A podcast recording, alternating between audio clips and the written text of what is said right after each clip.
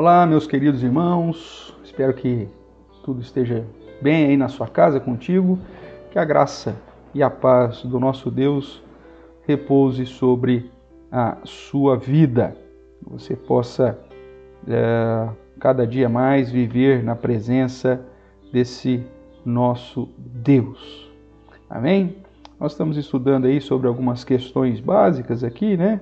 Uh, de ensinamentos básicos das Escrituras nesse devocional Minutos de Reflexão e estamos tratando um pouquinho sobre a revelação que o próprio Deus traz a respeito de si, né? a respeito uh, daquilo que, que, ele, que ele é. Aqui no texto de Êxodo, capítulo uh, de número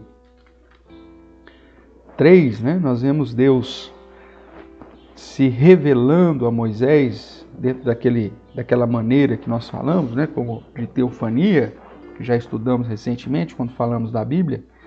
Uh, e o verso 14 diz assim: Disse Deus a Moisés: Eu sou o que sou. Disse mais: Assim dirás aos filhos de Israel: Eu sou, me enviou a vós outros. Então, Deus se apresenta aqui a Moisés, se revela como sendo o eu sou, aquele que sempre existe, aquele que, que é o Deus que, que criou, que cuidou de todas as coisas e que é, portanto, o Deus resgatador, o Deus libertador, o Deus da aliança, de um modo geral. Ah, nesse sentido, irmãos, nós vimos ontem a importância dos nomes de Deus, não como, como meio é, mágico para acessar o coração de Deus, porque não é assim que funciona. Né? É, esse nome que acabou se perdendo, o nome real de Deus, porque o judeu tinha tanto medo de utilizar o nome de Deus em vão, que esse nome era pronunciado apenas uma única vez, e depois, com todas as questões do, do, é, do, do avanço né, dos impérios que levaram Israel para o exílio, destruíram o templo e, e, e acabou, de certa forma, é, acabando aí com, com o ofício sacerdotal levítico e, e, esse nome acabou sendo perdido. Né? Tem-se uma ideia, como eu já disse, foi feita uma convenção, mas é, o foco não é saber o nome de Deus como se fosse algo mágico para te conduzir ao paraíso ou à eternidade.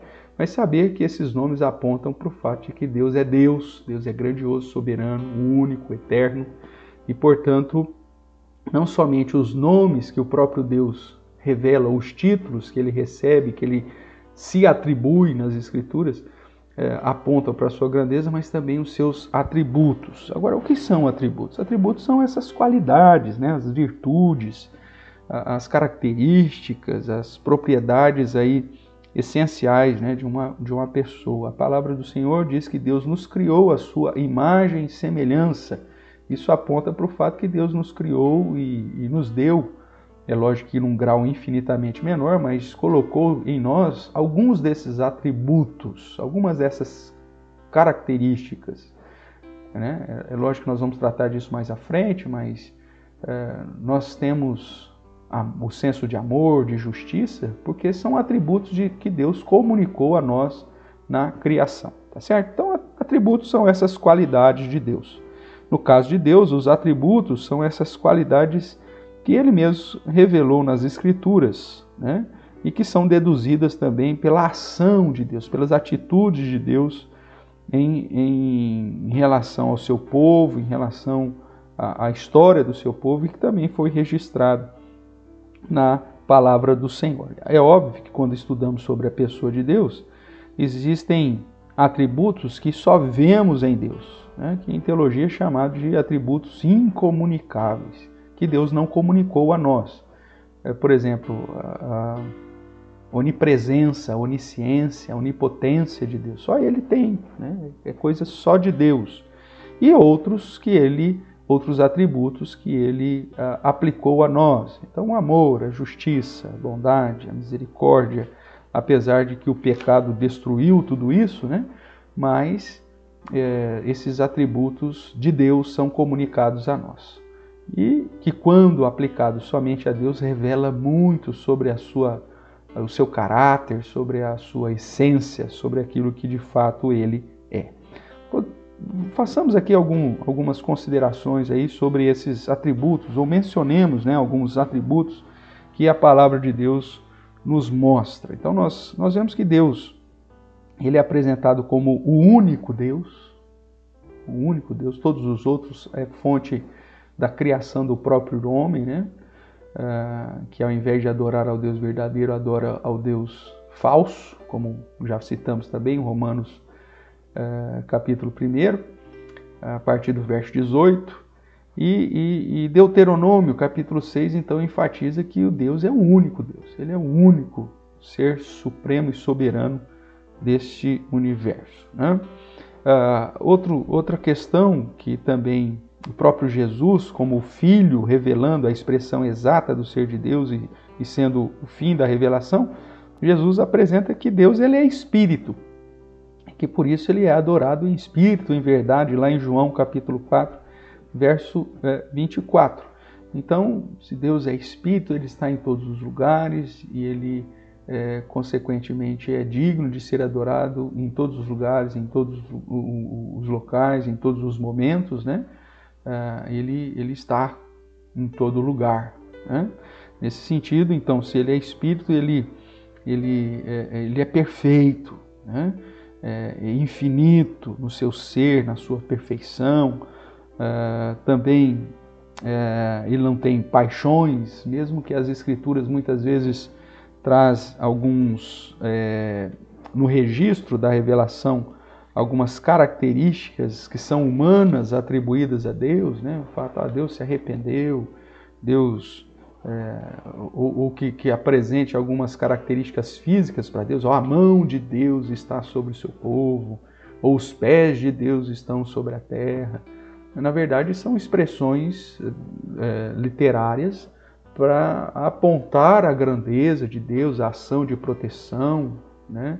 e até mesmo da ação soberana dele em, em, determinar algumas coisas na sua vontade, atribuir algumas das determinações dele a uma reação humana e não a variação de mudança de Deus ou da grandeza de Deus.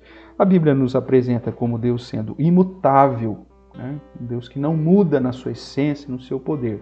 Então, quando você conflita aí com, com algumas passagens de Deus que Deus aparentemente mudou não é que Deus é, é, é, passou a ser mutável, mas na sua grandeza Deus pode tão somente ter, ter determinado que a, a, sua ação em relação a qualquer pessoa estaria é, a, a, atrelada à reação da pessoa. Né? Então, imaginemos, é, você faz isso também, né? No, no seu relacionamento com as pessoas. Talvez alguma pessoa fez alguma coisa contra você e você fala assim, eu vou, vou chegar lá. Se ele pedir perdão, se ele se arrepender, ah, então vida que segue. Agora se eu chegar lá e ele tiver com um soberba, com altivez, meu amigo, eu vou cobrar o que ele está me devendo com toda certeza e vou, vou procurar os meus direitos. A gente não faz isso? Deus também, na sua grandeza, pode muito bem ter determinado algumas situações no relacionamento com o homem que, dependendo da reação do homem, ele agiria dessa forma ou aplicaria da sua graça e misericórdia. Então, nesse sentido, quando do registro disso nas Escrituras, muitas vezes diz, oh, Deus mudou, Deus se arrependeu, né? Uh, mas não aponta para essa ideia de, de, de mudança em Deus, mas sim de que Deus, na sua grandeza, pode ter decretado é, muitas coisas é, jogando a responsabilidade aí na reação dos homens, uma vez que também somos responsáveis pelas nossas atitudes, tá certo? A Bíblia também apresenta Deus como eterno, aquele que sempre existiu, alguém que é insondável, nós não podemos compreender plenamente Deus. Se assim pudéssemos, Deus deixaria de ser Deus, não é verdade? e atributos desses é, chamados incomunicáveis, como ele é onipotente, onisciente, onipresente, todo suficiente, santíssimo. Né? A Bíblia diz que ele faz tudo segundo o seu conselho, é, para sua própria glória.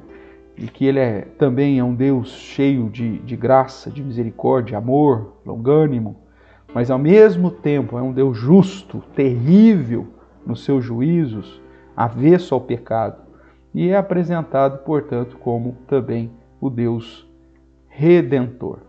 Então, esses atributos, irmãos, nos apontam quem Deus é e qual a sua vontade para nós. É importante conhecermos um pouco mais a respeito de tudo isso, porque isso certamente fortalece o nosso entendimento de que não estamos diante de um deusinho qualquer, de que não estamos diante de um Deus criado segundo a imaginação dos homens, ou que foi é, feito né, pela, pelas mãos humanas, mas um Deus eterno, poderoso e que, portanto, devemos ter todo temor no sentido de reverência, obediência, quando nos apresentamos a Ele. Muitas vezes nós, né, eh, nos falta entendimento a respeito de quem nós somos, miseráveis pecadores, e falta muitas vezes conhecimento daquilo que Deus é, grandioso, eterno, todo-poderoso. E por isso, muitas vezes, a falta de conhecimento nos conduz a atitudes até mesmo insanas em relação a Deus. Uma das, infelizmente, nós temos visto nos nossos dias é justamente a, a doutrina, o ensino que conduz as pessoas a exigir algo de Deus. Né? Aquela teologia que te conduz a, a, a, a se sentir o centro do universo. Né? Então você chega para Deus e diz: Deus, eu não aceito determinada situação. Eu rejeito, eu renego, eu renuncio e eu exijo que o Senhor realize isso. Eu declaro que o Senhor faça isso ou faça aquilo. Veja, essa prática de, de, de, de vida, né? essa prática teológica, é uma abominação à grandeza, ao poder excelso do Senhor.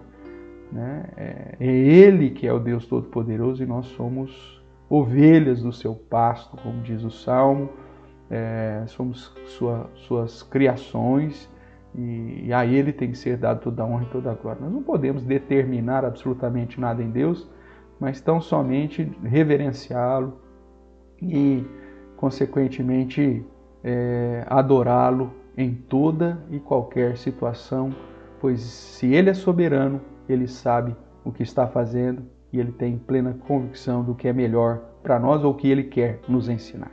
Tá bom?